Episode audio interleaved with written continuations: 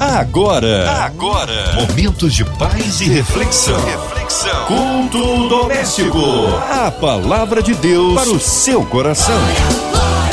Começando mais um culto doméstico aqui na sua 93 FM. Olha, é o seguinte, hein? Hoje a gente vai receber com muito carinho aqui a alegria de receber o pastor Márcio Gonçalves, da comunidade evangélica Projeto Vida de Nova Iguaçu. A paz, queridão, pastor Márcio Gonçalves. Shalom, como é bom poder estar aqui novamente no culto doméstico. Quero também cumprimentar a todos os nossos ouvintes com a paz do Senhor. Que Deus abençoe sua vida, sua casa, sua família e te cubra debaixo das bênçãos celestiais. Eu tenho certeza que essa noite vai ser muito especial. Deus vai falar conosco através dos louvores e também através da sua santa palavra. Fica ligadinho que daqui a pouquinho a gente traz a palavra de Deus que vai abençoar a sua vida em nome de Jesus. Amém. Pastorzão, fala pra gente aí onde será feita a leitura bíblica de hoje. O texto de hoje está no livro de Jó, no capítulo 42, versículos 10 e 11. A palavra de Deus para o seu coração. O Senhor, pois, virou o cativeiro de Jó, quando este orava pelos seus amigos. E o Senhor deu a Jó o dobro do que antes possuía. Então vieram ter com ele todos os seus irmãos, todas as suas irmãs e todos quanto dantes o conheceram, e comeram com ele pão e em sua casa condoeram-se dele e o consolaram de tal de todo o mal que o Senhor lhe havia enviado e cada um deles lhe deu uma peça de dinheiro e um pendente de ouro. Olha que texto maravilhoso. O livro de Jó talvez é o livro que mais expressa a soberania de Deus. Jó realmente é um, é, foi alguém que viveu na terra, ele não é um personagem de novela inventado, né? Não, não, não é também uma história da carochinha, mas Jó foi um homem que viveu na terra, é um personagem real e a gente aprende muito com a história de Jó. A gente precisa entender também ali, a gente está aqui no final do livro de Jó, mas lá no início a gente precisa entender quem foi esse homem.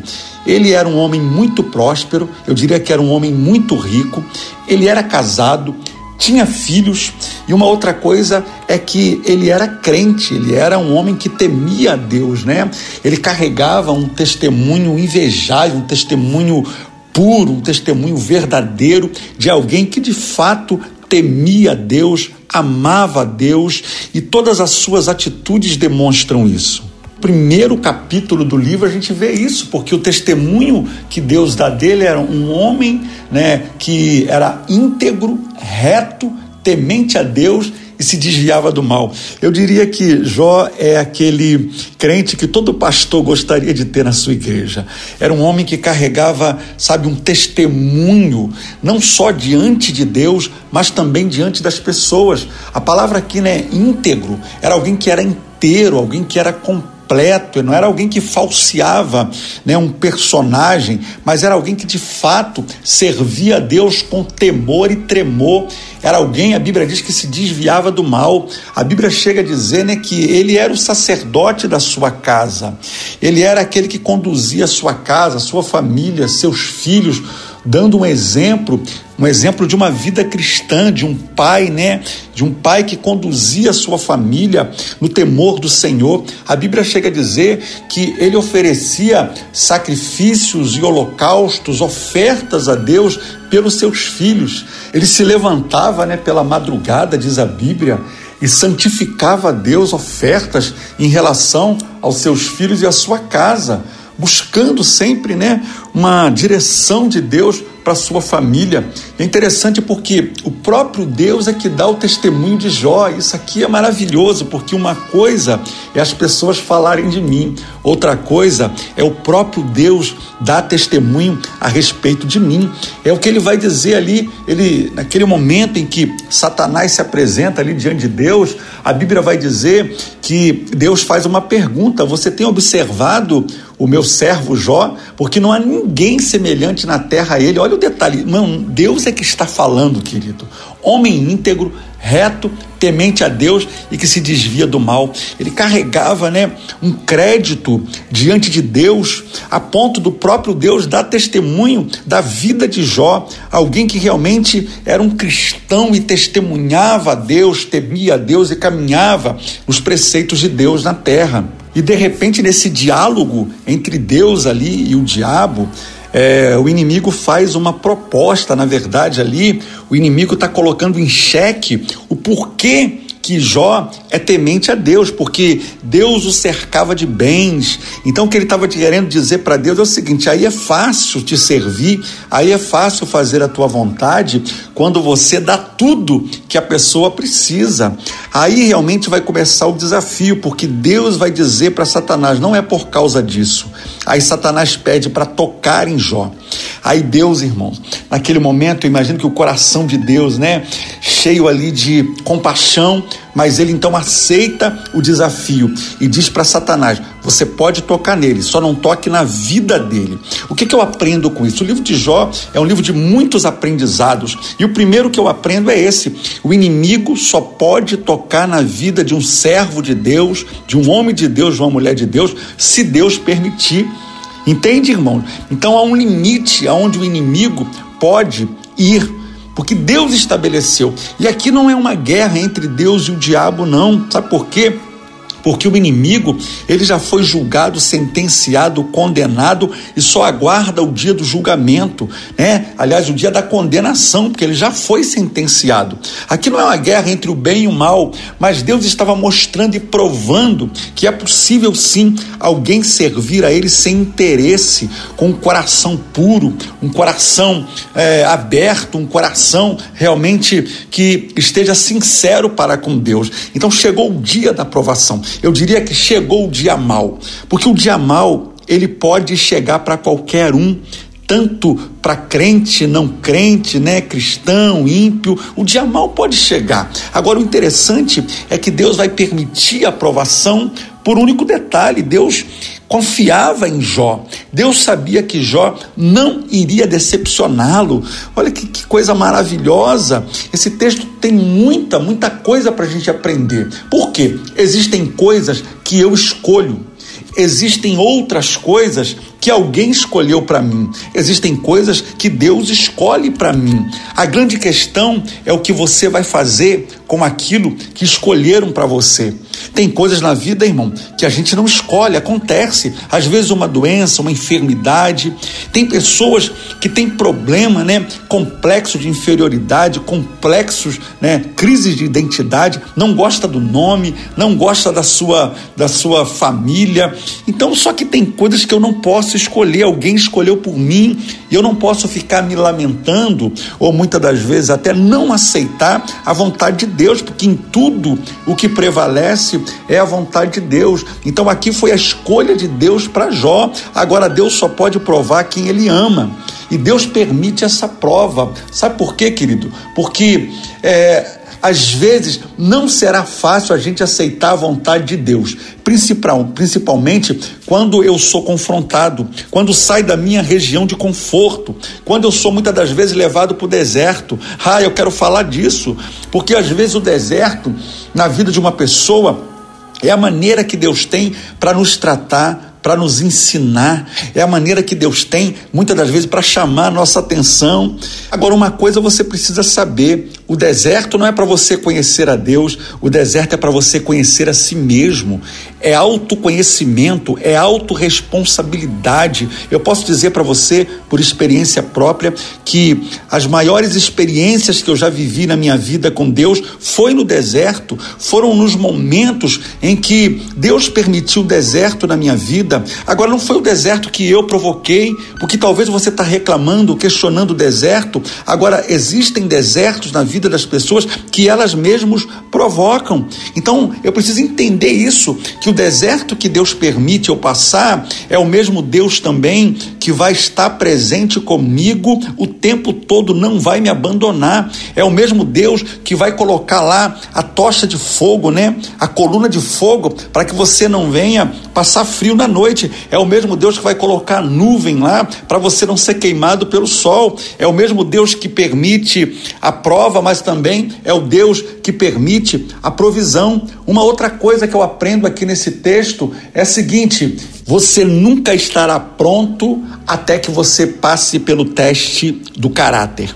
Todos a quem a Deus precisou usar teve que passar por esse teste. Aliás, Jesus é o exemplo disso. Deus só entregou coisas importantes na mão dele para realizar depois que ele passou pelo deserto. Então, isso aqui é importante você entender, porque Deus ele só vai nos entregar coisas importantes, coisas grandes, quando a gente aprender e passar pelos testes da vida. Quero mostrar para você cinco áreas aqui atingidas na vida de Jó. A número um foi a área financeira, um colapso financeiro, e a gente sabe o quanto isso afeta a autoestima de um homem, de uma mulher.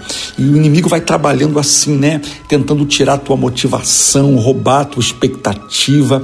Eu oro para que nessa noite você possa, em nome de Jesus, olhar para a cruz, olhar para a promessa que Deus lhe fez, colocar os seus olhos do Senhor e não permita que esse momento que você esteja passando possa te paralisar. É um momento na tua vida, assim como foi na história de Jó.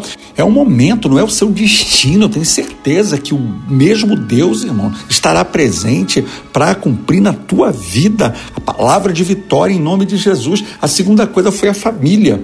Jó teve que enterrar os seus filhos, né? E uma das coisas mais tristes na vida de um pai é isso, porque ah, o círculo da vida que Deus criou é pais enterrando filhos e não encontraram. imagino que naquele momento na vida de Jó foi um dos momentos mais difíceis que ele teve que enfrentar, porque a família foi abalada e a gente sabe que a família é a base de tudo. A gente sabe o quanto o inimigo nesses dias tem se levantado contra a família, tentado destruir a família, mas eu tenho, eh, eu tenho dito que a família é um milagre de Deus na terra. Deus tem um carinho com a família. E eu tenho certeza, em nome de Jesus, que a tua casa, teus filhos e a tua geração é uma geração bendita. Jó, então, passa por esse segundo nível, terceiro nível. Sabe qual foi, irmão? Uma doença a doença que veio sobre o corpo de Jó, aonde todo o seu corpo tomado de feridas, né, mal cheirosa, as pessoas não podiam nem se aproximar de tão fétido que estava, a carne de Jó, a vida de Jó, foi um momento realmente muito difícil, todo o seu corpo, né? A magreza e o pior de tudo, uma enfermidade sem cura. Então ele vai agora para o quarto nível. O quarto nível de provação onde ele foi atingido foi a sua esposa. Foi quando a sua esposa disse para ele: Olha, quer saber de uma coisa? Amaldiçoa esse Deus e morra.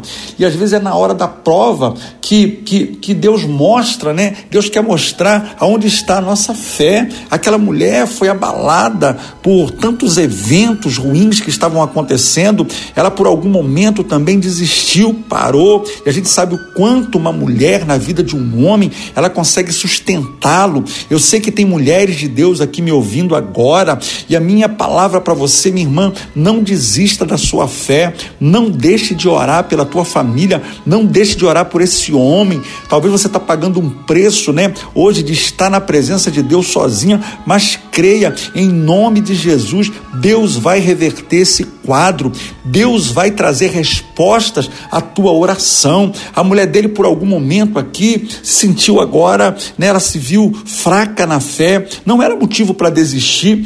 O quinto ponto que eu diria foi os amigos quando chegaram. Os amigos de Jó, né, muita gente diz até um ditado, né, os amigos de Jó, porque eles chegaram e, na verdade, eles, quando olharam a situação de Jó, eles pensaram uma coisa: esse homem só pode estar em pecado. Só tem uma resposta para que você está vivendo. Você pecou, você está debaixo de maldição.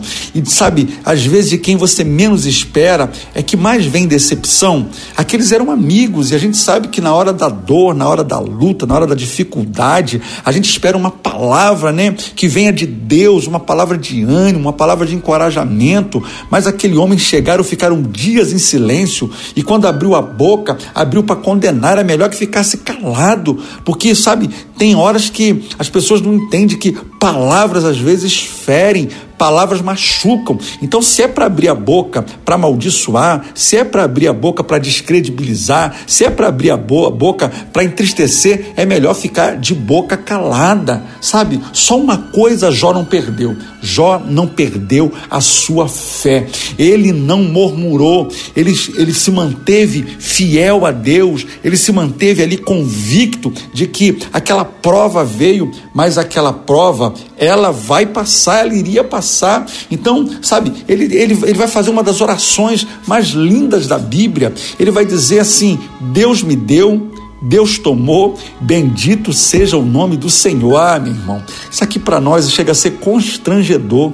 Como que alguém está enfrentando um nível tão grande de provação, né? Um nível tão grande ali de, de pressão e ele consegue chegar a esse entendimento. Talvez você, talvez eu, por tão pouco a gente reclama, a gente pensa em desistir, a gente pensa em parar e aquele homem enfrentando as mais as mais difíceis provações que um homem pode viver na terra, e ele chega a essa conclusão: olha, se foi Deus que me deu, Deus levou, então eu quero é louvar e agradecer a Deus. Olha que, olha que, que, que exemplo, olha que palavra para nós de, é, desfrutarmos nessa noite e repensar o nosso caminho, a nossa caminhada. E a Bíblia vai dizer que em tudo Jó não pecou, irmão. Isso aqui é tremendo. Aí ele vai chegar a uma conclusão, Jó. Ele vai dizer o seguinte: Eu sei que o meu redentor vive, e por certo ele vai se levantar em meu favor a qualquer momento. Meu Deus vai agir. Ah, eu quero que você receba essa palavra hoje, em nome de Jesus. A qualquer momento Deus vai agir na tua vida. A qualquer momento a resposta vai chegar. A qualquer momento o milagre vai acontecer. É o de repente de Deus, eu chamo do de repente de Deus, sabe? Aquela hora que Deus decide agir, que Deus decide entrar em cena. Então, não perca a tua fé, não, não, não, não frustre o teu coração creia, mantenha o teu foco na palavra de Deus. Só que você vai ver que Jó também entra nos porquês. Às vezes as pessoas não entendem que ah, é, porque a gente é humano, irmão. A gente é humano. Jó começa a questionar Deus sobre muitos porquês do que aquilo que estava acontecendo e de repente, sabe qual foi a resposta de Deus? O silêncio. Porque às vezes no silêncio a gente recebe as maiores respostas e Deus não fala nada. Eu imagino ali a aflição de Jó, só que de repente, meu irmão, a palavra de Deus ela se manifesta e quando a palavra de Deus se manifesta, tudo se organiza. Quando a palavra de Deus vem se manifesta, quando a palavra de Deus Deus, irmãos, ela vem em direção a nós realmente a gente isso conforta o nosso coração. Vem as perguntas de Deus para Jó. Lá no capítulo 38, no versículo 4, ele pergunta assim: Aonde tu estava, Jó, quando eu fundava a terra? Faz-me saber se tens inteligência. Quem lhe pôs medidas, se é que sabes, ou quem estendeu sobre ela o cordel? Sobre que estão fundadas suas bases, ou, com, ou quem assentou sua pedra de esquina, quando as estrelas da alva juntas a, é, alegremente cantavam e todos os filhos de Deus jubilavam. Aí Deus começa a questionar Jó. Não, não para humilhá-lo, né? não para distratá-lo, mas Deus estava mostrando para ele: meu filho, eu estou no controle de tudo. Se eu criei o universo, se eu mantenho, se eu mantenho o universo em equilíbrio, eu que criei as estrelas, eu dou nome às estrelas. Você acha que eu não sou capaz de resolver o teu problema, de mudar a tua vida, de mudar a sua história? Ah, meu irmão, é desse Deus que a gente está falando hoje, é nesse Deus que a gente crê, é esse Deus que a gente prega, esse Deus vivo que é presente que é poderoso para fazer infinitamente mais do que tudo aquilo que pedimos ou pensamos, segundo o poder dele que opera em nós. A Bíblia chega a dizer que todas as coisas cooperam para o bem daqueles que amam a Deus. Ah, meu irmão, não perca a tua esperança, não perca a tua esperança, não perca a tua fé, porque Deus tem resposta para tudo. É interessante porque Jó, ele chegou a uma conclusão. Lá no capítulo 42, versículo 1 e 2 diz: Então respondeu Jó ao Senhor, dizendo: Olha que tremendo, olha a conclusão que Jó chegou. Bem sei que tudo podes e nenhum dos seus propósitos podem ser impedido Glória a Deus. É verdade, irmão. Ninguém, não há ninguém nessa terra, não há inferno algum que pode contra uma ordem de Deus, que pode contra uma palavra de Deus. E a Bíblia diz que a palavra dele não volta vazia sem que cumpra o propósito pelo qual Deus a enviou. Jó agora entendeu que ele está agora diante de Deus ele está agora desfrutando da palavra de Deus, ele está agora realmente, irmão, vivendo e entendendo o propósito que Deus tinha para ele. Eu termino essa mensagem dizendo para você, lá no versículo 10, que foi o versículo que a gente iniciou, e o Senhor virou o cativeiro de Jó. Olha o detalhe, irmão. Sempre vem o, o, o dia de amanhã, sabe? Não há mal que dure para sempre. Deus é poderoso, irmão.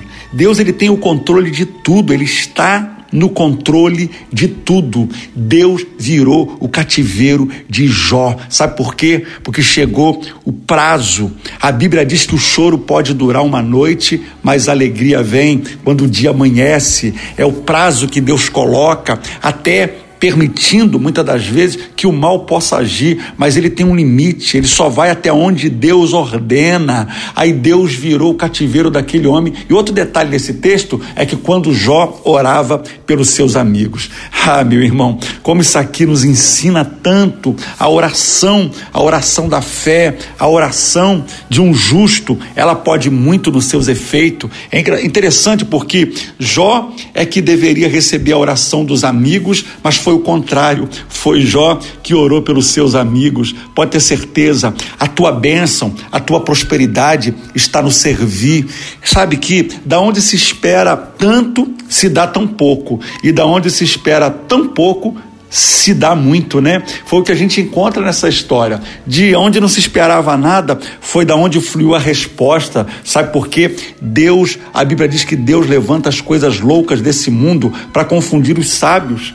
É interessante porque Jó surpreende aqui a todo mundo, porque é ele que vai orar pelos seus amigos. E a Bíblia diz que o Senhor acrescentou em dobro tudo quanto Jó antes possuía. Isso aqui é maravilhoso, que eu chamo o dia da restituição. Ah, meu irmão, pode ter certeza que a tua hora vai chegar.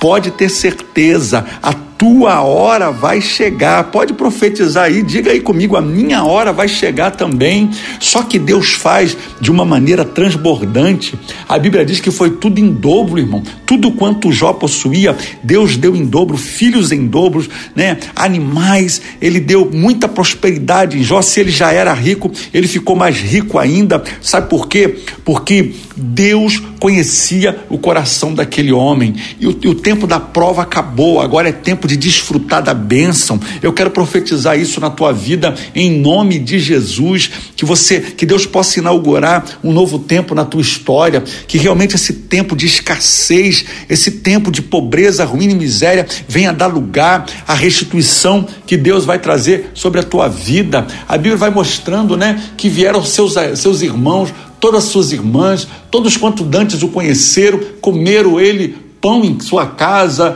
eles festejaram, consolaram, porque todo o mal que o Senhor lhe havia enviado, a Bíblia diz que agora chegou o dia da restituição. Eu quero profetizar isso na tua vida.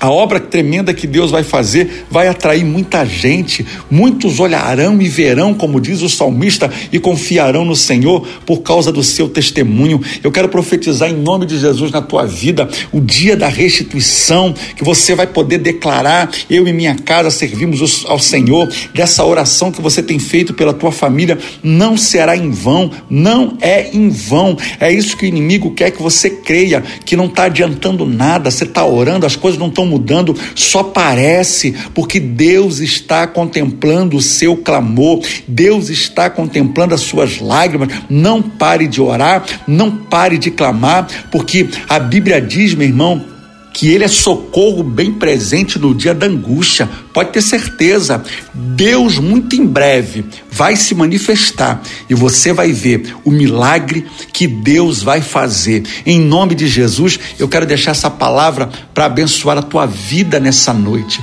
Que Deus possa acalmar o teu coração, que Deus possa trazer shalom no teu coração, descanso, para que você possa colocar nele, coloque no Senhor o teu fardo. Ele disse na palavra dele: o meu jugo é suave e o meu fardo é leve. Descansa no Senhor, entrega para ele esse fardo pesado e deixa Deus trabalhar, deixa Deus fazer em nome de Jesus, em nome de Jesus. Eu te abençoo. Glória a Deus. Amém. Amém. Graças a Deus. Louvado seja Deus. Palavra poderosa que abençoou a nossa vida nessa noite tão maravilhosa.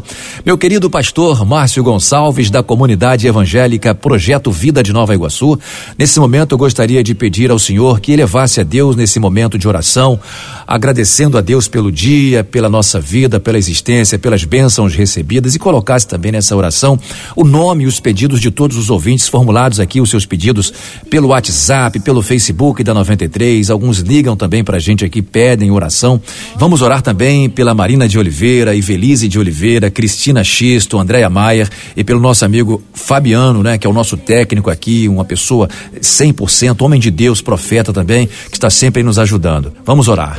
Oh meu Deus, nesse momento eu quero orar pelos ouvintes do culto doméstico, centenas e milhares de pessoas que está agora, Pai, acompanhando esse culto, esperando o momento da oração. Ah, meu Pai, vai de encontro ao sofrimento dessa pessoa, aqueles que estão enfrentando crises familiares, crise no casamento, crise porque um filho, Pai, está perdido nas drogas. Ah, meu Deus, o Senhor é Deus de restituição. O Senhor falou conosco nessa noite sobre restituição. Eu creio, Pai, no nome de Jesus dai ordem aos seus anjos agora, visita aqueles que estão encarcerados, aqueles que estão pagando pelo crime que cometeu. Eu sei que o Senhor já os perdoou, ó Pai, e eu sei que o Senhor também pode restituir a história. No nome de Jesus, visita agora, Pai, os hospitais, os médicos, enfermeiros que estão ali cuidando dos pacientes, essa, essa enfermidade da Covid, Pai, que o Senhor venha guardar os familiares, que o Senhor possa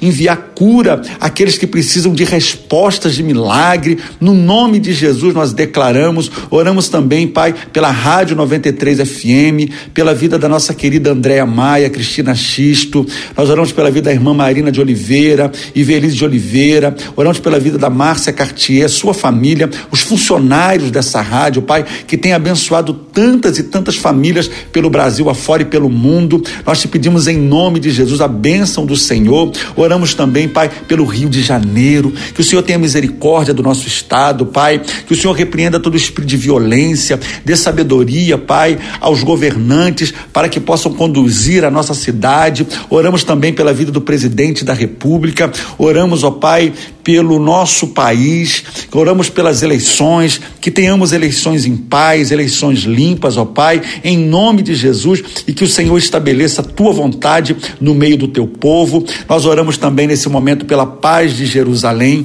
que haja paz entre os seus muros, que haja paz entre as nações da terra, que haja paz entre árabes, judeus. Oramos pela Europa, Pai, que o Senhor tenha misericórdia, Pai, dos teus filhos. Oramos por essa guerra, que o Senhor intervenha nessa guerra ali na Ucrânia e a Rússia, que o Senhor tenha misericórdia do teu povo, em nome de Jesus. Nós profetizamos e cremos, Pai, para a glória do teu nome. Amém e amém. Aleluia, glória a Deus, que maravilha, pastorzão, muito obrigado aí mais uma vez pela sua presença. É sempre um grande prazer tê-lo conosco no culto doméstico e quero deixar esses momentos finais desse encerramento para você deixar aí os dias de culto na sua igreja, a sua rede social, para você divulgar e fazer as suas considerações finais. Glória a Deus, eu quero mandar um beijo, um abraço a todos os membros ali da nossa igreja, comunidade evangélica Projeto Vida em Nova Iguaçu. Nós estamos no endereço provisório na rua Paulo Oliveira Carvalho 95.